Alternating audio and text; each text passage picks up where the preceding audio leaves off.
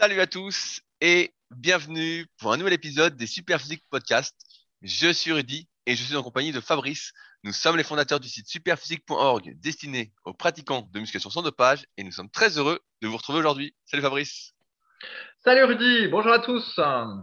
Alors, à l'intro, avant que Rudy me coupe la parole, pour rappeler qui nous sommes, donc, nous avons fondé euh, le site superphysique.org en 2009 sur les bases du site Smart Way Training que j'avais créé en 1999, le premier site de musculation francophone.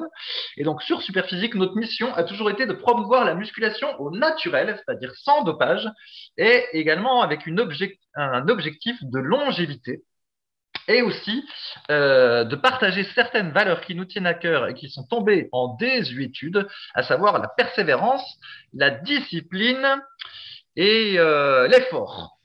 Comme euh, dit dans une chanson dans Rocky 2 ou 3, No easy way out, il n'y a pas de raccourci. Donc parfois on m'envoie des messages privés, on me pose des questions, on me dit oui, est-ce que tu aurais une astuce pour faire ceci ou cela? Ben non, il n'y a pas d'astuce. Quoi? Il n'y a pas d'astuce, il n'y a, pas de raccourci? Il n'y a jamais d'astuce. Il n'y a jamais d'astuce à part euh, le travail répété. Donc voilà, nous avons fondé Superphysique euh, en 2009. Euh, donc depuis, il y a eu plein de choses qui se sont greffées euh, au site. Donc en dehors des articles, exercices et forums de discussion d'origine. Maintenant, nous avons notre marque de compléments alimentaires qui s'appelle Superphysique Nutrition. Donc vous pouvez acheter les produits sur superphysique.org/nutrition. Et en fait, petit à petit, la marque s'est étoffée de nombreux produits. Et je crois que maintenant, on peut dire qu'on couvre bah, quasiment tout dans le domaine de la muscu et de la santé. Voilà, on a multivitamines, zinc, vitamine D, gainer, protéines végétales, protéines de poids, protéines de soja, mélatonine. On a à peu près tout. Il ne manque plus que les barres de protéines, mais euh, globalement, on a toute la gamme. Euh, et, voilà, et on est toujours là. Et on est toujours indépendant, alors que d'autres marques de compléments alimentaires, eh ben, elles sont parfois possédées par des gens qui ne font pas beaucoup de muscu. Figure-toi, Rudy. Voir pas, du tout. Puisque je le rappelle, j'avais été visiter l'entreprise euh, MyProtein en Angleterre qui appartenait à une holding. Et une holding, en fait, des gens qui faisaient pas du tout de muscu. Et euh, il y avait personne qui faisait de la muscu d'ailleurs euh, dans les bureaux.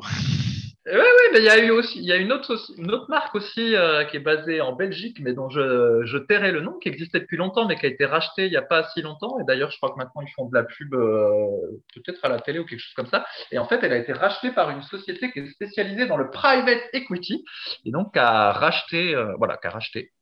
Et à mon avis, les types, ils font pas de muscu et ils s'en foutent de la muscu. Alors que nous, non. Et enfin, il y a l'application euh, SP Training, donc euh, parce qu'on s'est mis au smartphone aussi, enfin surtout. Ah, d'ailleurs, Fabrice, as-tu un nouveau téléphone? Parce qu'il y a une ah, péripétie qui t'est arrivée. Attends, je finis mon, truc. Donc, nous avons l'application qui s'appelle SP Training, euh, un coach musculation dans votre poche. Voilà, pour tous les débutants qui n'ont pas envie de lire nos livres ou le site Superphysique et qui sont perdus et qui euh, font l'erreur de regarder des tas de vidéos YouTube et qui sont encore plus, plus confusés qu'ils n'étaient avant de commencer. Ne vous prenez pas la tête. Téléchargez l'application SP Training. Euh, la majorité des fonctionnalités sont gratuites et vous serez bien aiguillé dès le départ, vous gagnerez un temps fou. Et enfin, il y a euh, donc les formations, les livres, le coaching de mon associé Rudy sur son site rudykoya.com et sa salle de musculation, le SP Gym à Annecy, et également euh, la villa super physique. J'ai un peu, ça me fait rigoler chaque fois que tu ça. Ça te fait rigoler alors, alors tu m'as dit que tu allais venir y habiter prochainement. Attends, le type, c'est plus ce qu'il dit. Et avant le il dit oui, je vais venir habiter chez toi, je le sens. Et euh, là, euh, comme par hasard, ça te fait marrer. Euh. Bah, je t'accueillerai pas, c'est ça. Hein. Tu resteras chez toi, dans ton trou à Et oui. Et, et, et voilà. Et j'ai fini. J'ai rien oublié, je vous dis. Bah alors, Fabrice, qu'est-ce qui s'est passé avec ton téléphone? Il paraît que il t'est arrivé quelque chose. Oui, oui, ben mon téléphone, figure-toi que mon téléphone ne marchait plus, mon vieux téléphone Alcatel Dumbphone, comme on est, il, il ne s'allumait plus. Et donc, j'étais fort contrarié parce que maintenant, avec tous les, comment dire, tout a été fait sur Internet. Il y a des histoires de double authentification et en fait, si tu n'as plus de téléphone, tu es, coincé. Alors pour moi qui gère la société Superphysique, si tu veux, si je peux même pas faire un virement bancaire parce que j'ai pas le, petit code pour confirmer le virement, c'est un petit peu gênant, hein, si tu peux pas recevoir ta paye, euh, Rudy. Bien sûr. Donc, euh, grosse panique. Et je me suis dit, oh non, je vais devoir avoir un smartphone. Et non, parce qu'en fait, dans ses affaires, ma femme avait un vieux téléphone Nokia. Oh là Et là. donc, je suis reparti sur un vieux téléphone Nokia, encore plus vieux que mon téléphone Alcatel. Mais heureusement, heureusement qu'elle est là, cette femme. Hein. Heureusement qu'elle est là. Parce que sinon, sans elle, Ah ouais, c'était bon pour acheter un iPhone à 1200 balles. là, là, elle a marqué des points à avoir retrouvé ce vieux téléphone euh, au fond d'un tiroir. Donc, du coup, je suis toujours avec un dumb phone et tout va bien dans le meilleur des mondes. Alors, dans ces podcasts, euh, il y a deux parties. Il y a la partie actualité qui sera assez mince aujourd'hui, et puis il y a la partie où on répond aux questions sélectionnées par Rudy qui ont été posées cette semaine sur les forums Superphysique Nutrition. Alors, commençons par l'actualité, Rudy. Tu veux sûrement nous parler de ton stage kayak que tu as terminé euh, fin de semaine dernière. Ah, il me fait marrer. Putain, mais quelle introduction pour ce stage. Ce stage exceptionnel, enfin, dont tout le monde, alors que ça intéresse tout le monde. Effectivement, comme j'avais précisé dans le dernier épisode, j'étais en stage de kayak au Gros du Roi, qui est un gros club de kayak en France, où je me suis entraîné toute la semaine. Euh, si vous vous souvenez, en décembre, j'étais parti à Marcillac euh, m'entraîner une semaine avec l'équipe de France féminine de kayak. Et là, je suis parti m'entraîner avec une partie de l'équipe de France marathon. Donc, marathon en kayak, c'est entre euh, 25 et 30 km à peu près. Et donc, je suis parti m'entraîner avec eux. Et euh, bah, je me suis encore une fois régalé. Euh, il faisait 15 ou 20 degrés. Donc, pour rappel, un stage de kayak, c'est en gros, c'est deux séances par jour, tous les jours. Et les restes du temps, bah, on est crevé et on dort ou on mange. Et donc, euh, bah, ça a duré 7 jours ce coup-ci. Et c'était, euh, encore une fois, assez plaisant euh, de s'entraîner à fond comme un sportif de haut niveau, entre guillemets, quand on est un sportif de bas niveau. Donc, je vois que j'ai la caisse pour encaisser le volume, mais que niveau vitesse, forcément, bah, je vais quand même moins vite. Hein. D'accord. Et alors, du coup, c'est, ça fait une durée d'effort de combien de temps en compétition de kayak en longue distance? Ah, et bah, ça dure euh, entre 2 et 3 heures sur des, euh, des distances comme ça. Donc là, c'est vraiment. Et alors, hein et quel gabarit, du coup, on les, on les, on les type? Alors là, sur le kayak marathon, euh, là, j'ai interviewé un, un gars euh, qui s'appelle Stéphane Boulanger pour mon podcast, donc Les Secrets du kayak, qui sort tous les mardis à 10h30. Et le gars fait 1m78 pour 76 kilos. Et il a un super physique. Il a un super physique, franchement. Les meilleurs ont des physiques de fou. À chaque fois, les meilleurs ont vraiment des physiques de dingue. Euh, pareil C'est-à-dire, euh, très- c'est-à-dire très, très athlétique et, et très sec Exactement. Exactement. Le type, tu le vois, doit faire euh, 39, je sais pas, je dirais, à vue d'œil, il doit faire 39 de bras, euh, bien sec du bide, euh, franchement, euh, un type solide. Ah, quoi. ok. Parce que quand on avait discuté du rameur, euh, quand on parlait de, de rameur euh, indoor, là, et tout ça, tu avais dit que dès que les types commençaient à dépasser les 2000 mètres, donc euh, je me souviens plus quelles sont Oui, les oui, officielles, 2000, 5000 ou peut-être 10 000, euh, tout de suite, ils étaient beaucoup plus fins et, Bien sûr. euh, Tout, tout à fait, ceux qui étaient sur 500 mètres. Ouais. au rameur, il était plus fin, mais là, euh, sur le kayak, en fait, comme c'est beaucoup de, de technique et c'est beaucoup de, de force, entre guillemets, c'est moins cardio, c'est plus musculaire que cardio, et ben, euh, les gars sont assez balèzes, hein, et les filles aussi. Donc c'est pour ça qu'on voit des physiques assez impressionnants, aussi bien chez les femmes que chez les hommes en kayak. Et là, en plus, c'est kayak marathon. Et sur les kayak sprint, même si pour certains, il y a, du dopage, surtout à l'étranger, je pense, euh, c'est des gabarits euh, assez impressionnants. Ok. Est-ce que euh, du coup, les types, ils entraînent les cuisses ou alors ils ont des cuisses de Romain dans, dans et Obélix? Non, non, bah les, les types entraînent, la plupart des types entraînent les cuisses. Alors pendant longtemps, tout le monde disait qu'il fallait pas entraîner les cuisses parce que ça faisait du poids euh, en trop. Et maintenant, tout le monde entraîne les cuisses. Mais les gars ont vraiment des bonnes cuisses. Il y a beaucoup de gars qui font euh, en plus beaucoup de vélo, beaucoup de trail, de course à pied de longue distance. Et les gars, euh, à haut niveau, en les meilleurs, ont des bonnes cannes. hein. Là, vraiment, euh, ils s'entraînent. D'accord. Et alors du coup, comme euh, il y a déjà un gros volume d'entraînement sur le sur le kayak, compte tenu de là de, de, l'effort en, compétition, est-ce que du coup par-dessus, il se rajoute encore des séances de muscu ou euh, du coup ce serait complètement contre-productif euh, déjà comme il y a un gros volume d'entraînement euh, sur la partie kayak? Et bah, ils rajoutent par-dessus. Ils rajoutent par-dessus. Moi, je pense que c'est une erreur, bien évidemment. Mais ils s'entraînent en étant fatigués en muscu. En fait, il faut bien voir, c'est comme dans tous les sports. hein. Les meilleurs sont des super chinois qui récupèrent de tout, qui sont en méga forme. Euh, c'est euh... toi, Faris, tu n'écoutes pas les, les secrets du kayak. Faut donner un ordre d'idée. C'est des types pour les meilleurs. Ils font euh, 17 minutes 30 au 5 km en course à pied. Ils font 150 au coucher, euh, 130 au rowing planche en maxi. Et puis ils font du kayak comme des dingues. Voilà, c'est ça euh, l'idée. hein. Les types sont vraiment euh, archi complets, quoi. Ah d'accord. Donc c'est- des machines. Ok. Bon. Et alors du coup, euh, est-ce que tu as vu leur entraînement de muscu ou tu l'as pas vu? Non, non, j'évite d'y aller maintenant euh, pour ne pas me faire mal Ah. aux yeux. J'évite d'y aller pour pas me faire mal aux yeux parce qu'effectivement les mouvements sont un peu euh, tendancieux euh, la plupart du temps. Donc j'évite d'y aller. J'évite pour ne pas, en plus, euh, qu'on me demande sans arrêt euh, mon avis sur euh, des choses que je- sur lesquelles je peux pas donner mon avis. Parce que pour donner un avis, il faut étudier la personne et la planification euh, au complet et pas juste sur une séance. Donc j'évite d'y aller en fait. J'évite. euh, je, je me, je m'enlève des soucis que je pourrais avoir. J'ai- J'appelle la, la technique fabricienne. Eh oui, et tu sais, je suis plus sage que je n'y parais. Alors, sinon, Rudy, est-ce que tu te souviens que la semaine dernière, j'ai posté des vidéos de cordes à sauter sur notre vieille chaîne Team Super Physique Bien sûr, elles me sont proposées pratiquement tous les jours quand je me connecte, quand je me connecte sur YouTube pour mettre une musique. Alors euh, forcément. Ouais, eh ben, grâce à moi, on a perdu des abonnés sur le compte. Tu Ah bah, peux me merci. féliciter. Merci, merci Fabrice, hein, et tout ce travail euh, foutu en l'air. Alors, oui, en fait, je voulais revenir sur cette histoire de, de corde à sauter. Donc, j'ai fait euh, un certain nombre de vidéos, voilà, pour ceux qui veulent le regarder. C'est pas très long. À chaque fois, ça dure euh, une ou deux minutes où je présente des, qu'on appelle des tricks. Moi, j'appelle ça des, figures qui sont euh, assez simples.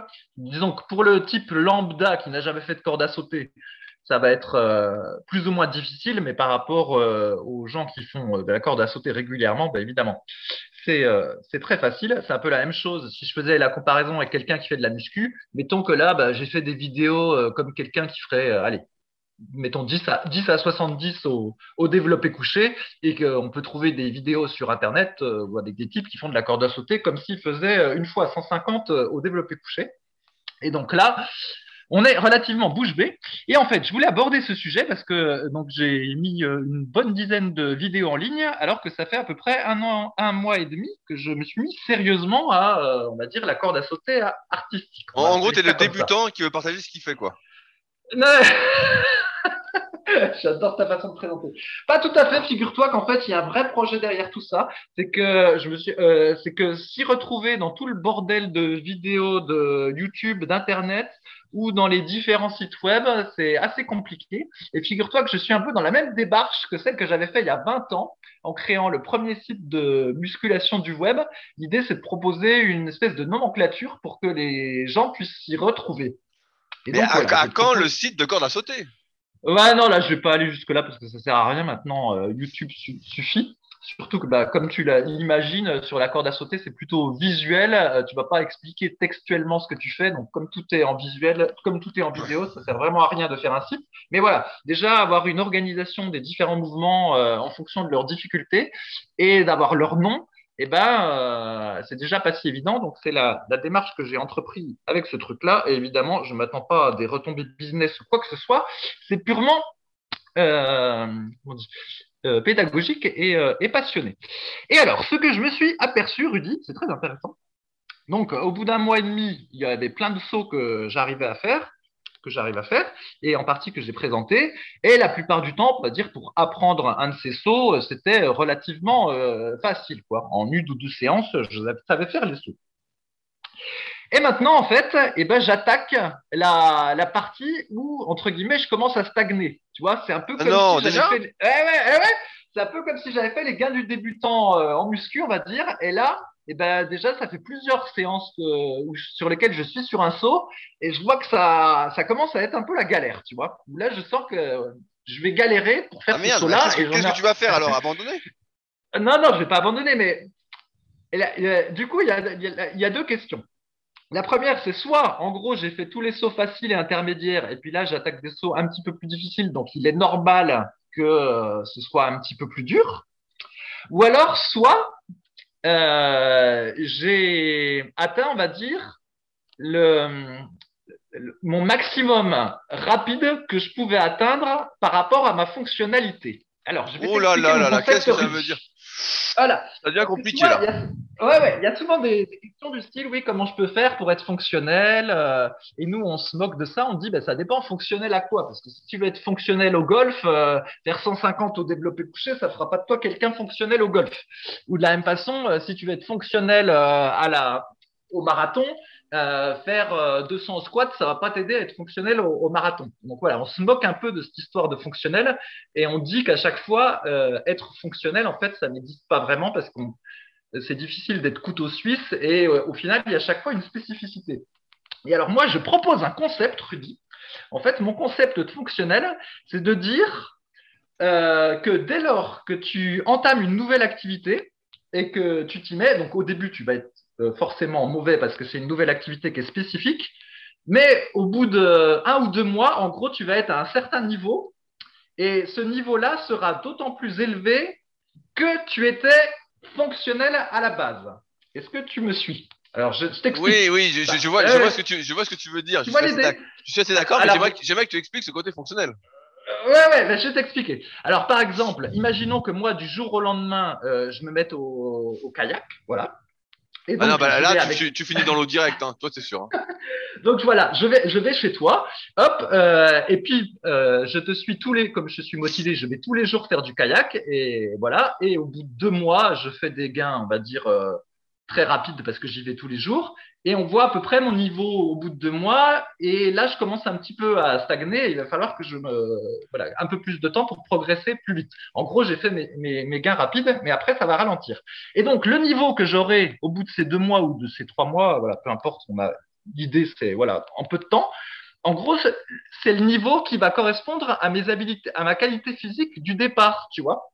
Et par exemple, euh, je sais pas, mettons que j'aurais la moitié ou un tiers de ton niveau au bout de deux mois, alors qu'un type qui serait complètement sédentaire, qui ferait les deux mois comme moi j'aurais fait avec toi, tu vois, tous les jours il va au kayak avec toi, et ben sauf que lui, au bout des deux mois, il aura peut-être un dixième de ton niveau, tu vois. Et par contre, le champion du monde de CrossFit, peut-être qu'au bout des deux mois, et ben lui, il aura euh, les neuf dixièmes de, ton niveau. Et donc pour moi, en fait, la fonctionnalité, elle n'est pas de dire euh, je peux passer de n'importe quelle activité euh, comme ça d'un claquement de doigts, parce qu'en fait, ce n'est pas possible. En fait, tout est trop spécifique. Mais en fait, c'est la, la capacité à réapprendre une nouvelle activité et à être bon rapidement dans la nouvelle activité. Pour moi, c'est ça être. euh, Enfin, c'est ça qu'on pourrait dire. En, gros, plus t'es pourri, plus t'es pourri, et plus t'es bon, plus t'es bon. Quel monde, quel monde injuste. Ah bah, tu, tu vois les trucs. Et qu'en penses-tu? Non, mais bien, tout à fait. Bah, c'est sûr que plus tu as. Pour moi, ça revient un peu aux antécédents sportifs quand t'es gamin. Plus t'as fait de trucs quand t'étais gamin, t'as fait de sports différents, euh, d'activités physiques voilà, différentes. euh, Plus t'es complet, entre guillemets, quand t'es gamin, plus après t'as des facilités à faire le pont vers de nouvelles activités. Je vois bah, dans tous les gars que j'interviewe pour, pour le, podcast du kayak, c'est un peu ça, ceux qui ont fait plein de gym avant, ou euh, bah, comme en muscu, ceux qui ont fait plein de gym. À un moment, en force athlétique, il y avait plein de gars qui étaient sur le devant de la scène et c'était tous des gars qui, et des filles qui venaient de la gymnastique. Donc forcément, ça, ça vient de là. Quand t'as jamais rien fait, et bah les transferts se font beaucoup plus mal. T'es très très spécifique au lieu d'être euh, plus généraliste. Et moins t'es généraliste, en gros c'est un peu comme le- l'endurance. Quand vouloir performer en endurance, moins t'es- t'as de conditions physiques, moins t'as d'endurance de base, et plus ça va être dur d'aller vite et de progresser sur le moyen et long terme. Et là c'est un peu pareil, comme on manque de base dans beaucoup de choses, notamment quand on n'a pas eu d'antécédents sportifs gamin, et qu'en plus après on s'est laissé mourir sur une chaise devant un ordinateur pendant des années, et ben on part de beaucoup plus loin et il faut beaucoup beaucoup plus de travail et de temps pour euh, arriver à apprendre quelque chose et surtout euh, pour ne pas arriver à un plateau trop vite parce que non mais c'est exactement ce que tu dis, je suis assez d'accord. euh. C'est exactement ce que je remarque aussi. Ok. Et alors, euh, du coup, en, en regardant quelques vidéos YouTube de corde à sauter, alors euh, oui, oui, euh, shame on me, je vais un petit peu sur YouTube maintenant. Quelle, Je vois honte, des- quelle honte Un smartphone et YouTube. Non, non, j'ai pas le smartphone. Et donc, je, je, je vois des drôleries. Et alors, euh, là, je suis tombé sur une vidéo du, de l'ancien champion du monde de boxe. Donc, je vais pas réussir à prononcer son nom, Floyd. euh, Mayweather. Exactement. Et donc, euh, voilà, il y a quelques vidéos de lui où il fait de, de la corde à sauter, et où il fait de la corde à sauter assez vite, quoi. Mais où techniquement, euh, c'est pas si impressionnant que ça. Néanmoins, comme c'est le champion du monde de boxe, bah, il a euh, de la notoriété, et du coup, bah, ses vidéos ont des millions de vues, il a des, des tas de commentaires. Et dans Ah, le mec fait de la quantité moins bien que toi quoi.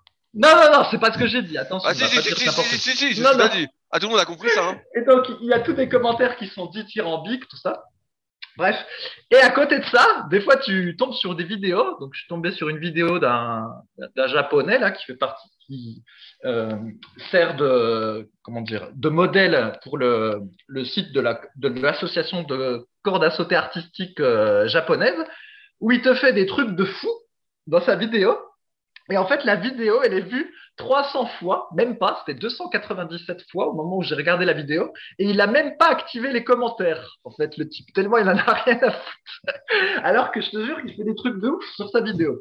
Et alors, pire, je suis tombé sur une autre vidéo où cette fois-ci, c'est un, adolescent anglais, euh, on ne sait pas d'où il sort, où il te fait un saut absolument incroyable de corde à sauter, où il va dans tous les sens avec je ne sais pas combien de double tours, triple tours, euh, main dans le dos, enfin bref, un truc incroyable. Et pareil, celui-là, tu ne sais même pas d'où il sort.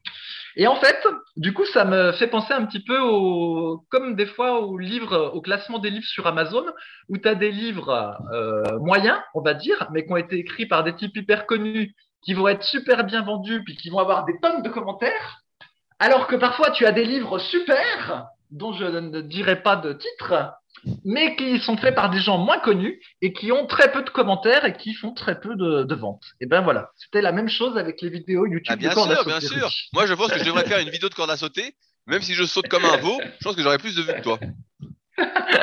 ah, c'est possible, c'est possible. Et comme, on juge, et comme on juge la valeur de quelqu'un au nombre de vues qu'il fait, et ben ça veut dire que je vaux plus que toi. Voilà, c'est réglé. Ah ouais, mais attention, parce que moi, je peux, sur 5RR, je peux m'acheter des vues. Hein. Euh, pour un dollar, je dois pouvoir m'en acheter 1000. Alors attention, hein. je peux oh, faire monter mes vues de mes vidéos. Oh putain, quel monde.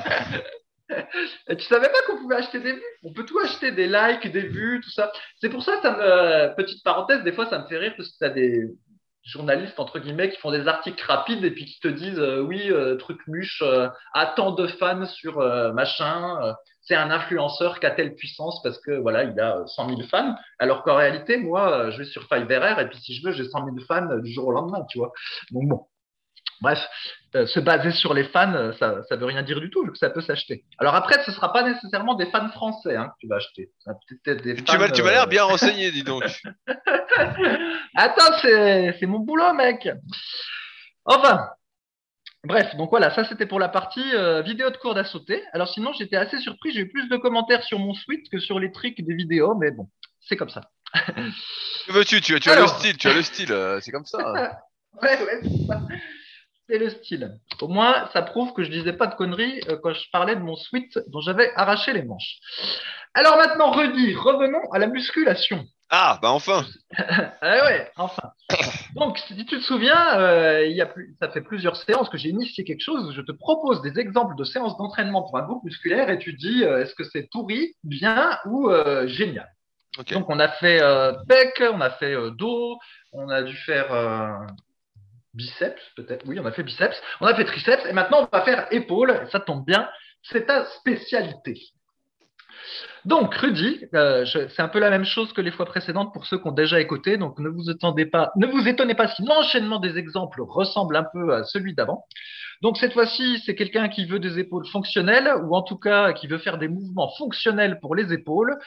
Et donc, sa séance épaule, ce n'est que du développé militaire en série de 5 parce que non seulement il veut être fonctionnel, mais en plus, il veut être fort dans sa fonctionnalité. Donc, que penses-tu, Rudy, d'une séance pour les épaules qui consiste, enfin d'une séance, d'une euh, d'une routine pour les épaules, parce qu'après tout, on peut très bien faire le développé militaire après avoir fait les pecs ou euh, après avoir fait le dos, voilà, qui ne consisterait qu'en faire, en faisant que à faire du 5 x 5 au développé militaire. Est-ce que tu veux apporter ton témoignage, Fabrice? Parce que je sais que tu as beaucoup pratiqué ça. Alors, je t'expliquais, si c'est comme sur YouTube, tu peux supprimer d'anciennes vidéos et comme ça, tu enlèves toute trace et ça n'a jamais existé. Donc, je, eh ben, peux, je peux te dire malheureusement qu'à l'époque, les vidéos étaient sur serveur FTP et que j'ai tout téléchargé sur un disque dur externe. je, peux te dire que j'ai des vidéos de toi en train d'en faire. Ah d'accord, ça veut dire ça veut dire que tu peux me faire chanter et tu peux mettre les vidéos, les vieilles vidéos sur le tube super physique. Effectivement. Alors ça c'est vrai que c'est une séance. Il y, a, il y a longtemps, il y a une séance.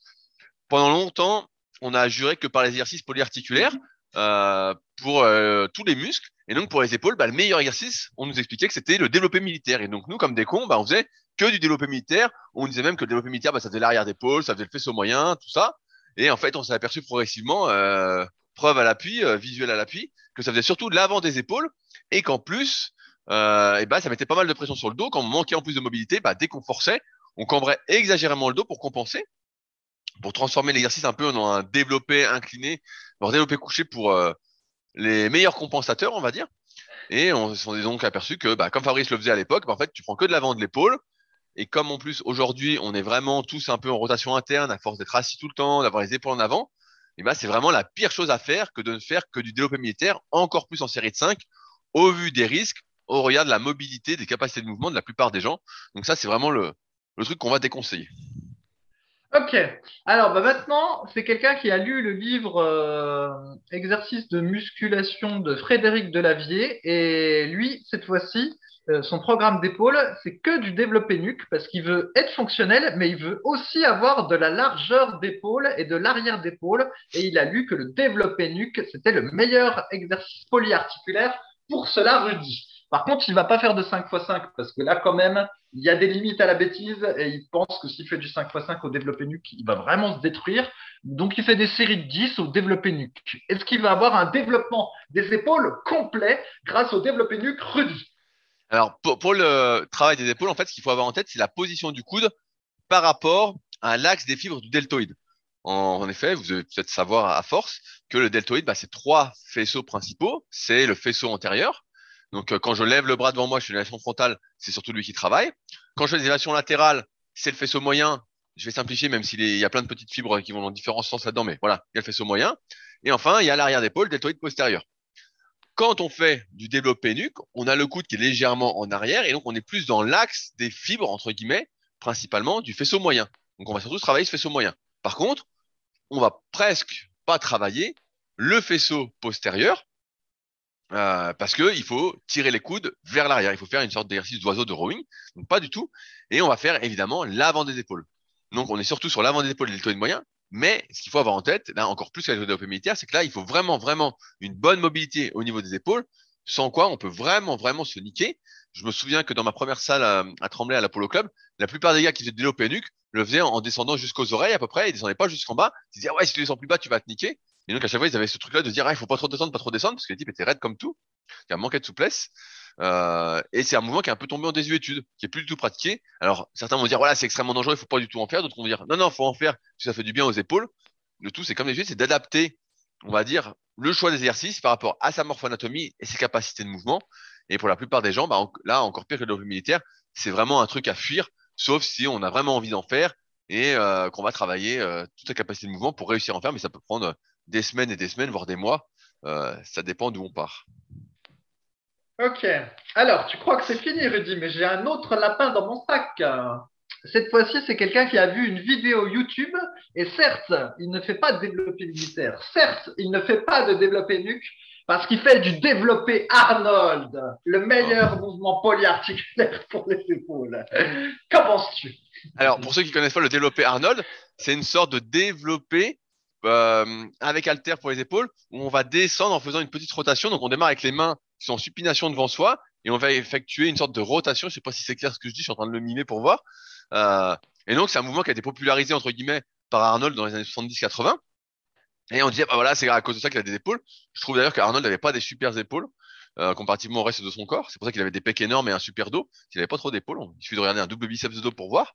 Et donc c'était très populaire nous, ce qu'on s'est aperçu, c'est que lorsqu'on voulait prendre du muscle, ce qu'il faut, c'est avoir, entre guillemets, pour maximiser au mieux les gains en force qu'on va faire sur les exercices en série moyenne, c'est maximiser la notion de stabilité, être le plus stable possible. Et lorsqu'on fait une rotation dans le mouvement, eh ben, ça enlève un peu de stabilité. Et donc, c'est beaucoup moins efficace parce que ça va minimiser la tension mécanique, c'est-à-dire la charge qu'on va utiliser.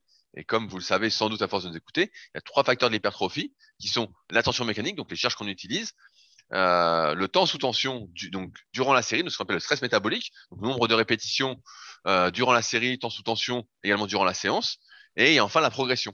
Et donc là, quand on va effectuer une rotation, on va se mettre un peu en instabilité, ce qui va être le cas pour la plupart des personnes, et ben on va réduire euh, la tension euh, mécanique, et donc ça va être beaucoup beaucoup moins efficace, sans compter qu'il faut avoir encore une fois cette capacité de mouvement de faire une rotation.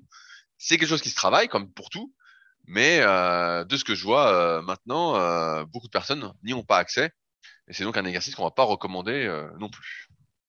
Ouais, et c'est même pire. En fait, l'exercice, soi-disant, il permet un développement plus complet, un travail plus complet parce que tu as une rotation. Mais en réalité, comme tu as une bonne partie du mouvement que tu fais avec les mains devant toi, euh, bah, au final, euh, c'est beaucoup le faisceau euh, avant qui travaille, Ah voire oui. même qui travaille presque plus que si tu avais fait un truc complètement normal. Et sinon, pour l'anecdote, parce que je m'étais renseigné sur le sujet, en réalité, euh, ce- cet exercice de développer avec rotation, c'est pas Arnold qui l'a inventé. Oh, bah c'est qui, euh, alors eh ouais. Eh ben, je crois que c'est Larry Scott. Et encore, je Ah ne oui. sais pas si c'était. Oui, le je crois que Vince Gironda, Larry Scott.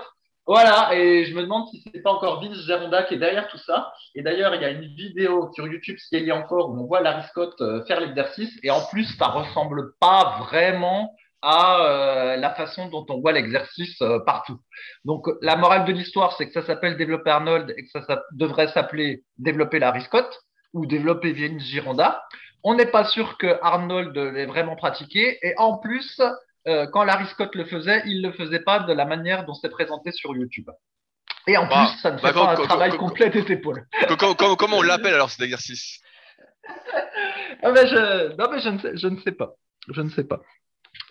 Ok, alors donc ça c'était pour les trois premières séances toutes pourries comme euh, vous l'avez constaté. Ensuite on va prendre une séance très classique euh, sur euh, Superphysique, donc sachant que c'est une, sé- une séance, en tout cas une routine pour plutôt les pratiquement intermédiaires ou avancés. Donc là c'est quelqu'un qui ferait des élévations latérales assis en série longue et après euh, de l'oiseau sur un banc incliné à 45 degrés. Et c'est tout. Il ne ferait pas d'exercice polyarticulaire pour les épaules parce qu'il considère que déjà il fait du développé couché et du développé incliné dans sa séance pec, voire en plus des dips ou du développé couché serré dans sa séance triceps. Et c'est bien assez. Et donc du coup, il ne fait que deux mouvements d'élévation pour les épaules.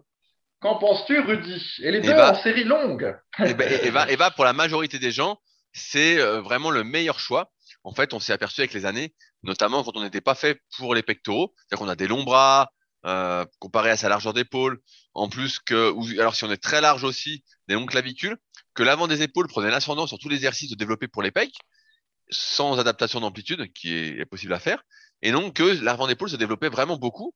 Et comme, vous le savez, j'arrête pas de dire cette phrase-là, mais il y a toujours une compétition de recrutement entre les différents muscles qui participent sur un exercice polyarticulaire. Or, plus je vais avoir d'avant d'épaule, plus ça va être difficile de développer le haut des pectoraux. Et de notre expérience, encore une fois, pour la majorité des gens, eh ben, ils préfèrent développer le haut des pectoraux que l'avant des épaules. Et c'est pourquoi on va chercher à minimiser au maximum le développement de l'avant d'épaule. Et donc à pas travailler avec exercices d'élévation frontale ou de développer euh, pour vraiment, quand on fait les pecs, que ça aille au maximum dans les pecs. Donc à partir de là, mais il reste que deux exercices à faire pour les épaules, du moins au moins deux. L'élévation latérale pour travailler le faisceau moyen, au moins une partie du faisceau moyen, pour donner de la largeur, et de l'oiseau. Personnellement, j'aime bien le faire faire sur banc incliné à 45 degrés pour travailler l'arrière des épaules, où on va s'efforcer de ne pas serrer les omoplates à chaque répétition, mais les laisser, euh, on va dire, euh, pour vraiment rester sur l'arrière d'épaule, ne pas faire trop travailler trapèze moyen et inférieur, qui sont plus gros et plus forts, et donc qui peuvent prendre encore une fois l'ascendant sur l'arrière d'épaule. Et euh, ça va donner des épaules, notamment si on fait ça en série très longue. J'en ai parlé il y a peut-être deux, trois semaines sur YouTube. Et donc, euh, bah ouais, ça c'est une bonne séance si vous débutez la muscu. Euh, et si vous progressez là-dessus en vous appliquant vraiment, et ben vous allez prendre des épaules comme on en a tous pas mal pris en faisant ça. Ok, et alors maintenant c'est un pratiquant euh, plutôt avancé qui a lu aussi le site Superphysique et qui en plus s'entraîne en salle. Et lui, bah, il va faire des élévations latérales à la poulie en unilatéral, parce qu'il a lu que c'était mieux comme ça. Et il va aussi faire de l'oiseau, mais cette fois-ci à la machine, parce qu'il a une machine pour faire l'oiseau. Et en plus, il va rajouter un troisième exercice, c'était des L-fly à la, à la poulie, c'est-à-dire le mouvement de l'autostoppeur debout à la poulie. Et voilà ces trois exercices d'épaule. Que penses-tu de cette séance, Rudy? J'ai- pas suivi, euh, je me suis fait euh, distraire. Ah, Par le chien. Alors, donc c'était ah, donc c'était élévation latérale en unilatéral à la poulie debout, Ok suivi de oiseau à la machine assis et suivi de L-fly debout à la poulie, le mouvement de l'autostopper. Donc ça, Ok, c'est ok. plutôt pour euh, un, un pratiquant confirmé. Voilà, bah effectivement, c'est un peu mieux. Alors, il y a plusieurs choses à prendre en compte. C'est que, un, l'unilatéral est souvent plus efficace quand on peut le mettre en place sans risque pour se développer musculairement. Mal- malgré tout, ça, prend quand même- plus de temps. Donc, élévation latérale à la poulie à un bras, c'est super. Si votre poulie ne se règle pas en hauteur, faites-le à genoux. L'idée, c'est que la résistance vienne environ euh, de la hauteur de votre bras tendu, là où il y a votre main, pour qu'il y ait un léger étirement procurés par la poulie. C'est l'un des avantages en plus de la résistance un peu plus euh, fluide, continue, on peut dire, par rapport aux haltères. Euh, donc ça, c'est super.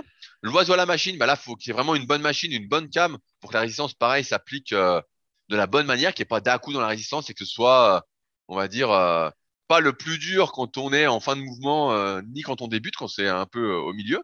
Là, quand on est en position, on va dire, de force. Et enfin, des Hellfly, parce que on a remarqué, même si on recommande d'en faire en échauffement, que on manquait toujours, chez la majorité des gens, euh, de développement au niveau de l'infraépineux. Et euh, c'est assez simple. Si vous êtes plusieurs à écouter le podcast en même temps, vous pouvez appuyer sur l'infraépineux de votre pote, ou votre femme peut vous appuyer, ou l'inverse, euh, sur l'infraépineux. Vous allez voir qu'il est tout co- courbaturé, il est tout tendu, ça va pas. Et donc, on- forcément, quand c'est comme ça, c'est souvent que le muscle manque de renforcement. Et donc, travailler l'infraépineux, le sous-épineux avec un exercice, et ben, ça peut faire que du bien. Ça peut pas faire de mal. Et donc, c'est une très bonne séance. Ok. Et enfin, un dernier exemple pour quelqu'un quand même qui euh, réchigne à faire des exercices d'isolation pour les épaules et qui espère avoir trouvé une alternative avec cette séance. Donc celui-là, il ferait du rowing bar debout en prise relativement large et en montant la barre euh, jusqu'en haut des pectoraux, pas plus haut. Voilà, donc du rowing menton, prise large partielle.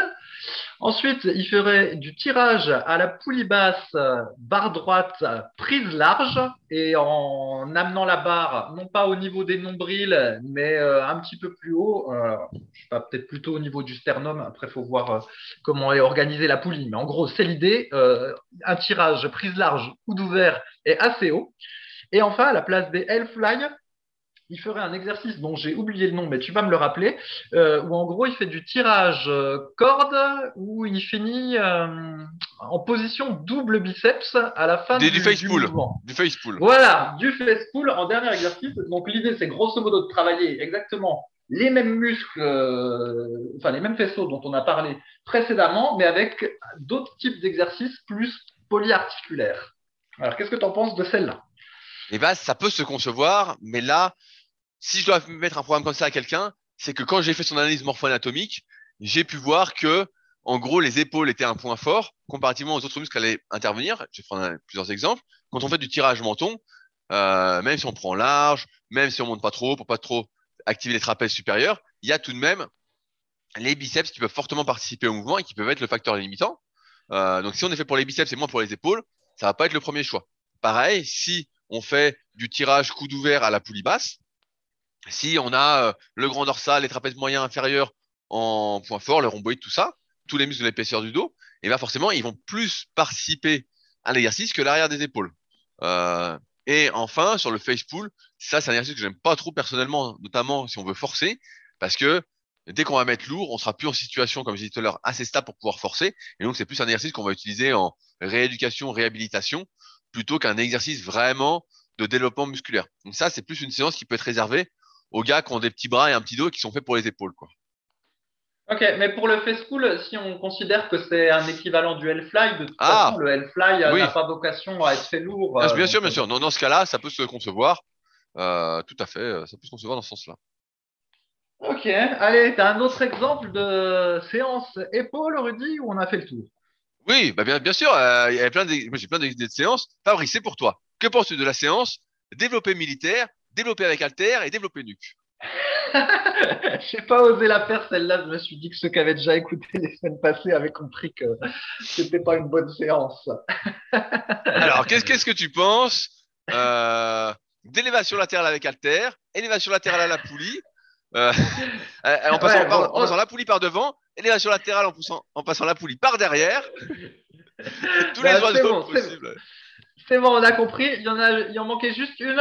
C'est une où on aurait dit, bah voilà, on veut travailler tous les, trois faisceaux. Euh, on a compris qu'il fallait pas nécessairement faire euh, du développé au-dessus de la tête, mais on fait euh, élévation avant, élévation latérale et oiseau. Voilà, c'est un autre type de séance. Et en fait, bah, du coup, on retrouve le même problème que, enfin, le même problème. Du coup, on retrouve un- la, même chose que ce qu'on avait dit. En fait, on veut pas travailler le faisceau antérieur, donc c'est pour ça qu'on ne Bah, veut pas et d'élévation frontales, on n'a pas fait d'élévation frontale, Fabrice? Oui, c'est ça, c'est ce, que, c'est ce que je viens de dire, les élévations Oh. frontales, que j'avais appelé élévation devant. Mais voilà, donc c'est, il faut pas, il faut pas en faire, et c'est pas parce que vous les faites en supination que vous allez prendre du haut de tête. Quoi? Et les, biceps, peut, ça peut faire les biceps aussi en supination. oui, c'est vrai, ça met une fonction du biceps. Ok, allez, j'estime que c'est bon pour la séance épaule, Rudy. Est-ce que euh, tu veux passer aux questions? Bien sûr, bien sûr. Alors, j'ai une question pour toi. Euh, une question de Tommy Boy. Il est tombé sur une vidéo intéressante sur YouTube d'un mec qui explique. Alors, intéressante, c'est lui qui le dit. Ouais, c'est lui qui le dit. Qui explique la charge de travail utilisée. Qu'en pensez-vous? Donc, plus tard, euh, les gars euh, regardent pas la vidéo YouTube et, et il explique justement. Il dit qu'il ne faut pas se fier au pourcentage. En gros, il explique, par exemple, au développé couché, qu'il faut rechercher la charge avec le meilleur compromis, sensation charge dans les pecs. Si on perd en sensation dans le muscle, c'est que la charge est trop lourde et qu'on commence à compenser avec d'autres muscles. Je demande ça, car c'est exactement mon cas. Je fais du développé couché à 60 kg avec une sensation dans les pecs qui se perd au fur et à mesure que je monte les charges et ma marge de progression diminue. Aussi donc, j'en conclus que le poids est trop lourd pour mettre mes pecs en dominance par rapport à mes deltoïdes antérieurs ou triceps. Si par exemple je descends à 50 kg, je gagnerai en sensation dans les pecs, mais je ne pousserai pas la barre au plus lourd que je peux.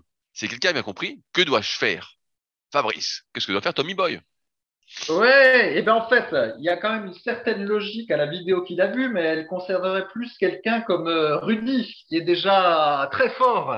Et effectivement, Rudy, plutôt que de faire 10 à 130 au développé couché et d'utiliser, euh, je sais pas, de cambrer euh, un peu plus le dos que d'habitude, d'être, euh, hyper explosif, d'amener en jeu dans le mouvement le grand dorsal, enfin bref, tous les les muscles annexes, annexes synergiques qui sont susceptibles de participer dans le mouvement, eh ben, ils pourraient se contenter plutôt de faire du développé couché avec les pieds légèrement relevés sur le banc plutôt qu'au sol et de faire euh, du 10 à 120 ou du 10 à 115 et de comment dire et, ainsi d'avoir de meilleures sensations sur les pectoraux et de mieux travailler les pectoraux. Dans son cas, ça va peut-être marcher, et puis, si ensuite il progresse au développé couché avec les, pieds légèrement surélevés, il prendra des, pectoraux.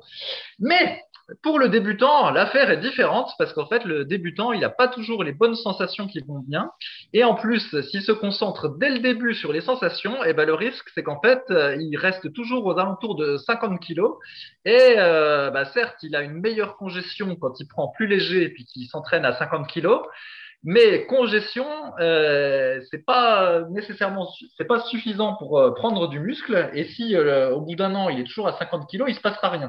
Donc le mieux, c'est plutôt au début de pas trop se fier aux sensations et plutôt d'essayer de faire monter les charges. Et après, si effectivement bah, il atteint les 10 à 100 et qu'il a toujours pas de sensations aux pectoraux ni pas de congestion aux pectoraux, bah là il avisera. Mais il faut pas aviser trop tôt. Euh, parce que sinon, les sensations, bah, c'est parfois trompeur. Et particulièrement quand on est débutant, où on voit qu'il y a beaucoup de gens qui ne maîtrisent pas du tout les sensations. Il y a des gens qui ne savent même plus différencier une douleur d'une courbature de nos jours. Une douleur tendineuse d'une courbature. Donc, du coup. Euh, euh, du coup, on, on a mal partout et voilà quoi.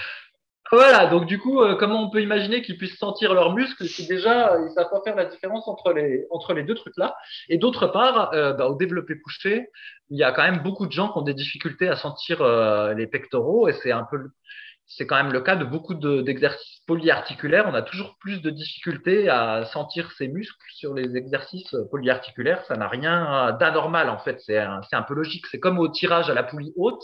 Ah, c'est pas si facile que ça de sentir son grand dorsal. C'est pas pour autant que ça ne travaille pas et que si vous, vous prenez 30 euh, kilos sur votre tirage à la poulie haute, que euh, votre dorsal ne va pas se, se, se, développer.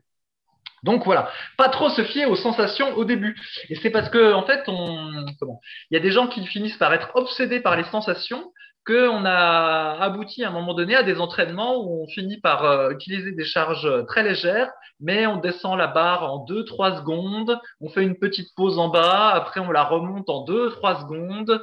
Voilà, on se focalise bien sur ce qu'on ressent, tout ça, et, euh, on a une bonne congestion sur le moment, mais au final, il ne se passe rien. C'est pas la bonne façon de progresser. Donc, point trop se fier aux sensations quand on est débutant. Oui, et ben alors je, je renchéris là-dessus. Nous, ce qu'on a remarqué en fait, c'est que souvent les, les, pratiquants dopés, notamment au début des années 2000, euh, sur les forums de muscu, et c'est une des raisons pour lesquelles on a créé Superphysique, parlaient toujours de sensations. Disaient il faut s'entraîner à la sensation. Euh, dans les magazines, c'était pareil. C'était oui, il faut se fier aux sensations. Vous devez sentir que votre peau va éclater. Euh, les sensations, les sensations, les sensations. Et donc, nous, on était un peu parti là-dessus vu qu'on n'y connaissait rien. Et en fait, on restait bah, tout le temps aux mêmes charges qu'on utilisait. Donc, je sais plus, j'ai plus les exemples en tête, j'ai plus tout, tous mes entraînements de mémoire. Mais euh, pendant des années, bah, on restait aux mêmes charges et on se concentrait sur la sensation. On se dit, ah voilà, là, ça contracte bien, c'est super, c'est super. en fait, on progressait jamais sur nos charges. Et ce qui s'est passé, je crois qu'il y a une année sur ma vidéo d'évolution où j'avais fait ça, je crois la première année où j'étais en salle, mais en fait, j'ai gardé exactement le même physique. Chaque semaine, je m'entraînais à la sensation. Donc, je faisais quand même les mêmes exercices, ou j'en rajoutais ou quoi. Je faisais cinq ou six exercices pour les pecs. D'ailleurs, ce matin, j'ai vu un type à la salle, pas à ma salle, mais comme je donnais cours pour les BPGEPS, il y a des gars qui s'entraînent des fois qui sont pas pour le B, en train de passer les BPGEPS, mais qui sont euh, des adhérents de, de salle. J'ai vu un gars faire tous les exercices possibles et inimaginables pour le dos. J'ai vu commencer sa séance. Je me suis dit, ah putain, il s'entraîne bien, il a une belle traction, euh, beaux exercices et tout. Je me suis dit, il va peut-être s'arrêter. Et en fait, il a fait tous les exercices pendant deux heures. Donc, je me dis, merde. Il s'entraîne à la sensation. Et donc, bon, pour revenir. Est-ce qu'il avait un beau dos? Est-ce qu'il avait un beau dos? Je sais pas, il avait, il avait, un t-shirt un peu large, mais quand il faisait des tractions, c'était propre. Il faisait une série de 10, euh, c'était propre. Ah. C'était des belles tractions. Il tirait bien avec le dos. Bref. Et donc, nous, on s'est aperçu que finalement, naturellement, il fallait pas avoir peur de sacrifier un peu de sensations, avoir beaucoup moins de sensations, au détriment de la progression. Et que la progression allait amener plus de muscles, à condition qu'on utilise la bonne technique pour les bons muscles. Fabrice a parlé des tractions à la poulie haute pour le dos. J'ai fait une vidéo ce week-end sur ma chaîne YouTube justement là-dessus, avec les prérequis qu'il faut avoir et qu'il faut mettre en place quand on, effectue un exercice de tirage.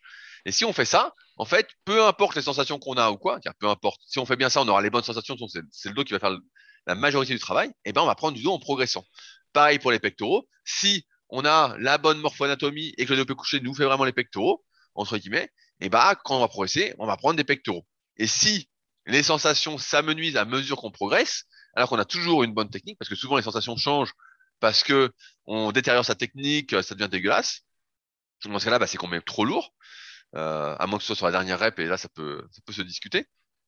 Mais si on garde la bonne technique et qu'on progresse, et bah, tout va bien, sachant que les sensations, c'est hyper subjectif et qu'il n'y a pas de point de repère. Donc, on peut, euh, si on veut les meilleures sensations possibles, il suffit de prendre du super pump, de super physique, d'y aller comme un fou, de congestionner, congestionner, congestionner, et puis euh, de faire des séries très longues avec très peu de récupération, vous allez avoir des super sensations. Sauf qu'une heure après ou deux, c'est comme si vous n'aviez rien fait, vous allez le sentir, alors que si vous faites une vraie séance comme on recommande, et eh ben, malgré le fait d'avoir moins de sensations, vous allez sentir que vous avez fait quelque chose, que ça vous a été profitable. Et comme d'habitude, les sensations, c'est toujours quelque chose qui est très euh, instantané, alors que la progression met plus de temps. Et comme l'a dit Fabrice, il n'y a pas de raccourci il faut progresser, progresser, progresser sur les bons exercices par rapport à sa morphoanatomie. Et grâce à ça, on va vraiment se développer. Et surtout là, pour Tommy Boy, bah, mon associé, il a bien dit, quand on fait du coucher à 50 60 kilos, c'est pas le moment de se fier aux sensations, sauf si on parle de euh, mauvaises sensations, si on arrive à les distinguer euh, comme des douleurs articulaires ou tendineuses. Et là, dans ce cas-là, il faudra y faire attention. Sinon, faut euh, pas trop y penser parce que le sens musculaire, pareil, c'est quelque chose qui se développe avec les années. Et encore, pour moi, c'est venu seulement que quand j'ai amélioré mes connaissances en anatomie, euh, ce que je vous recommande à chaque fois dans chaque podcast, qui peut se faire grâce à la rubrique anatomie du site Superphysique, qui était la toute première rubrique du site, mais dont tout le monde se fout, bien évidemment. Mais euh, je vous invite fortement à l'apprendre par cœur. Et euh, moi, ça m'a vraiment aidé de comprendre les muscles, entre guillemets, de voir les insertions, les terminaisons, le sens des fibres, pour avoir ces sensations, parce que sans ça, j'en avais, mais c'était pas non plus mirobolant. Donc là, je me suis... quand j'ai vu que j'avais pas progressé pendant un an, j'ai arrêté de m'y fier complètement.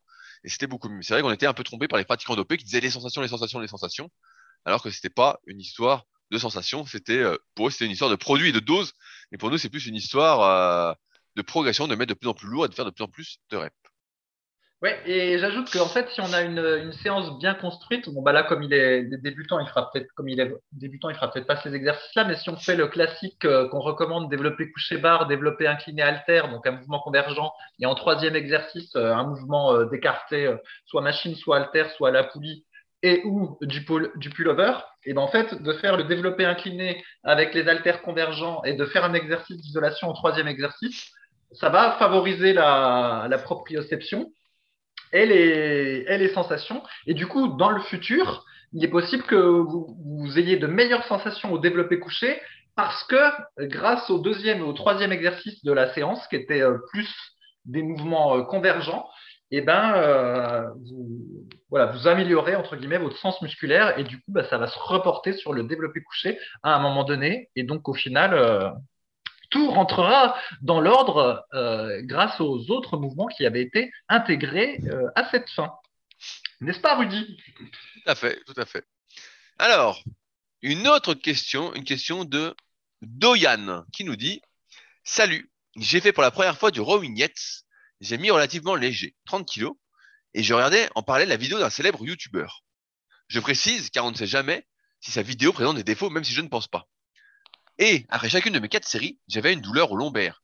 Sachant que j'ai une scoliose au niveau des lombaires, devrais-je arrêter cet exercice ou mon exécution était terriblement mauvaise? Fabrice, qu'est-ce qui se passe? Oui, oui, ben voilà. Ben... Nous, on, on recommande pas le rowing yacht euh, pour les débutants. Et même d'ailleurs pour les autres, euh, on leur dit faites très attention, mettez une ceinture, euh, tout ça. Ben, voilà, parce que pour faire le rowing yacht, il faut se pencher légèrement en avant et avoir vraiment un bon gainage, un bon placement du dos. Et en fait, bah, déjà, la plupart des gens l'ont pas de nos jours, parce que bah, les gens, comme l'a dit Rudy, ils sont sédentaires, ils sont assis toute la journée.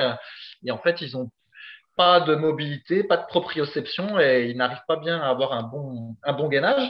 Et quand bien même on a un bon gainage, bah, effectivement, des fois on a des particularités morphologiques. Donc euh, bah, ça peut être euh, soit une jambe significativement plus petite ou plus grande que l'autre qui fait qu'on a une attitude scoliotique, ou soit là, si le jeune homme bah, il a une scoliose, et effectivement, quand on a une scoliose et puis qu'on met du, la colonne vertébrale un petit peu en, porte-à-faux avec du poids ben, sur la colonne vertébrale, ben, c'est plus facile entre guillemets d'avoir un problème ou une douleur. Et donc là, euh, je serais lui, je ne ferais pas de, rowing yacht. Et à la place, ben, je ferais du, tirage à la poulie basse. C'est plus doux euh, pour le bas du dos. Et puis, ma foi, s'il s'entraîne euh, chez lui, ben, à la place, je lui dirais de faire du rowing un bras avec halter et du euh, rowing euh, bilatéral en étant euh, allongé sur son banc incliné. Mais voilà, je lui déconseillerais de faire du, rowing yet. Et c'est le, le grand malheur avec, dans les deux cas, là, tu noteras, Rudy, pour ces deux questions, ce sont des gens qui ont regardé des vidéos YouTube et puis après qui essayent d'appliquer sur leur entraînement et puis, bah, ça donne pas toujours des bonnes choses. J'ajoute enfin que si il a regardé la vidéo YouTube pendant qu'il faisait son rowing, ça n'aide pas non plus à avoir la bonne position. Et que moi, souvent en salle, j'ai vu des gens qui faisaient du soulevé de terre ou du rowing et qui se regardaient dans le miroir en penchant la tête sur le côté pour vérifier le bon placement de leur dos. Et malheureusement, ben, quand on tourne la tête, euh, déjà, mécaniquement, on fait un mauvais placement du dos parce qu'on a la colonne vertébrale qui va se tourner au niveau des cervicales et sans doute imperceptiblement aussi euh, au niveau du bas du dos. Donc, c'est euh, nickel pour se blesser. Et pour ceux qui se souviennent ou qui ne se souviennent pas, Chris Cormier, est-ce que tu vas te souvenir de cette anecdote, Rudy? Chris Cormier s'était mal au dos en faisant du squat, mais pas au cours de son squat, mais je crois qu'il avait dû se tourner euh, pour voir je ne sais pas quoi. Le connaissant, c'était sans doute une gonzesse, euh, alors qu'il avait la barre de squat sur le dos et en fait, il s'est fait super mal au dos euh, ce jour-là et ça l'a poursuivi pendant tout le reste de sa carrière. Donc, quand on fait un exercice qui met de la pression sur le dos, on regarde pas de gonzesse. On regarde pas de gonzesse. On, regarde, on tourne pas la tête. Il faut avoir la tête qui soit parfaitement bien placée dans l'axe.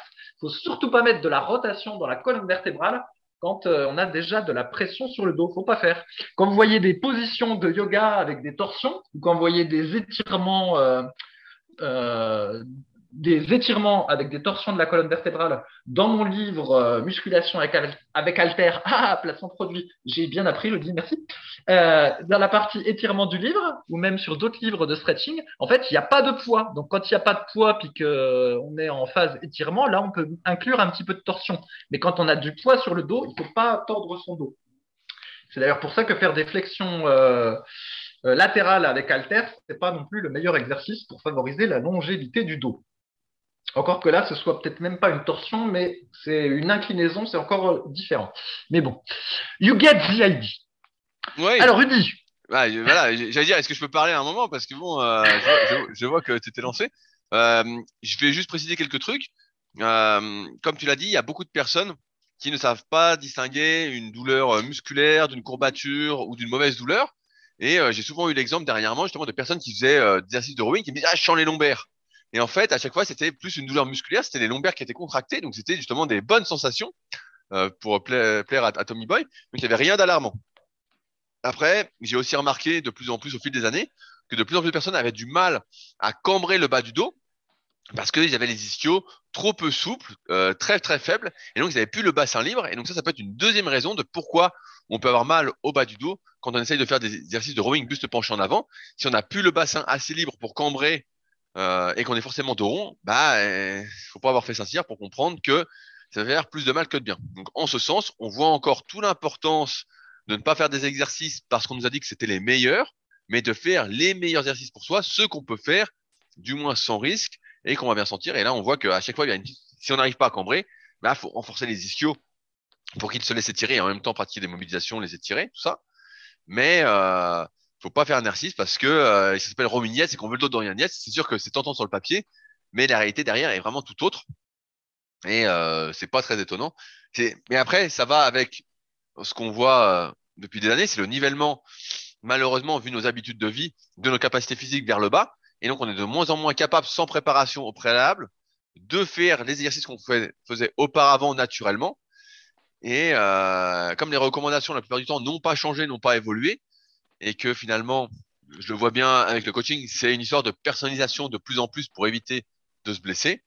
Et eh ben, on en arrive à des personnes qui veulent faire des exercices qu'ils ne sont pas capables de faire en toute sécurité ou presque, même si euh, avoir une barre dans les mains et le dos penché en avant, c'est quand même pas très euh, sécuritaire.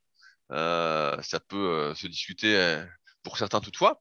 et eh ben, mieux vaut comme je dis toujours, mieux vaut être trop prudent que pas assez prudent. Votre corps vous remerciera sur le moyen et long terme. Ouais, en fait, c'est ça la problématique, c'est qu'avant, on, recommandait une personnalisation des programmes d'entraînement euh, euh, en, fonction de sa morpho-anatomie et en fonction de voilà parce, qu'on était devenu pratiquant confirmé en musculation et on commençait à utiliser des charges lourdes et donc là il fallait adapter l'entraînement. Mais en fait de plus en plus maintenant faut adapter l'entraînement dès le début parce qu'en fait il y a une, une incapacité de, de, la part du jeune pratiquant et c'est vrai que ça du coup c'est un un changement parce que ça devient plus difficile de proposer des programmes euh, génériques, entre guillemets, pour les débutants. Mais si on fait bien attention à pas proposer d'exercices trop euh, difficiles, justement, parce qu'on a un, petit peu l'expérience de l'espèce de dégradation du niveau des débutants. Mais quand même, euh, c'est vrai que ça devient compliqué maintenant. Ah, il ah faudrait presque un, espèce de permis pour se mettre à la musculation, euh, je sais pas, un, espèce de un questionnaire ou quelque chose euh, qui, pour montrer que la, personne a les prérequis, la bonne mobilité, bien, sûr, bien sûr. elle est capable de cambrer le dos, tout ça quoi. bien, sûr, euh, et c'est pour ça que je propose des coachings premium au Super Physique Gym, bien évidemment, pour vous dire qu'est-ce que vous pouvez faire ou pas faire et réduire votre risque de blessure et euh, à viser en fonction de vos objectifs. Bien sûr. Je, je sais pas, je sais pas si ça se fait toujours, mais avant, quand euh, je, faisais du karaté, il, fallait chaque année qu'il y ait un espèce de petit papier où tu devais aller chez le médecin. Et le médecin, il te faisait faire, je crois, je sais plus, 20 ou 30 flexions euh, à vide. Alors, des fois, tu descendais à moitié, tu faisais, c'était un demi-squat. Des fois, c'était un squat complet selon le médecin. Après, je crois qu'il mesurait ton, ta fréquence cardiaque ou quelque chose comme ça. Puis après, tu avais le, petit papier qui disait c'est bon, j'autorise euh, truc muche à la pratique de, je sais pas quoi, du karaté ou du sport en question que tu voulais pratiquer. Et je crois que c'était pour des questions d'assurance parce que sinon, après, le, tu pouvais pas t'inscrire euh, parce que tu n'étais pas assuré. Puis du coup, si tu avais un infarctus euh, pendant ta pratique, c'était la merde pour le club. Bref, donc je sais pas si ce test-là est resté. Et ce qui était rigolo, c'était que c'était toujours le même test pour tous les sports. Mais bon, bref, toujours est-il que si on s'en inspirait et qu'on faisait un test pour la musculation, ben voilà, il y aurait différents exercices à faire, notamment euh, mobilité des épaules, mobilité de la hanche, euh, capacité à courber le dos, cambrer le dos, et en fonction, eh ben, on serait apte à la musculation ou pas. Sinon, ben, comme je dis toujours, en réalité, euh, bien souvent, les gens devraient faire autre chose que de la musculation parce que ce serait plus productif pour eux. Mais moi, je pense. je, je, suis, pas sûr. Je suis pas sûr finalement avec le recul. euh, je sais pas, mais en tout cas, il y a pas mal de tests à faire euh, que moi je vais faire. Bah voilà, quand les gens viennent me consulter pour voir justement est-ce qu'on a la bonne mobilité, pourquoi ça coince ici, pourquoi ça coince pas là, euh, pour mieux se comprendre. Mais on en revient encore une fois à une histoire d'anatomie. Et euh, tout passe par là. Euh, non, c'est pas que l'anatomie, Rudy. Hein. bah, euh, le manque de mobilité, après, c'est l'anatomie. C'est pourquoi ça coince, et on regarde si ça manque de rotation, d'extension ou autre, et on va voir ce qui coince, hein, on va trouver une solution. Mais, euh, uh-huh. mais dans tous les... si vous ne vous faites pas analyser, vous n'avez pas les compétences, soyez prudent, ça euh, ne peut que vous faire du bien euh, plutôt que du mal. Ouais, alors, je suppose que là, on n'a pas le temps pour une autre question? Tout à fait.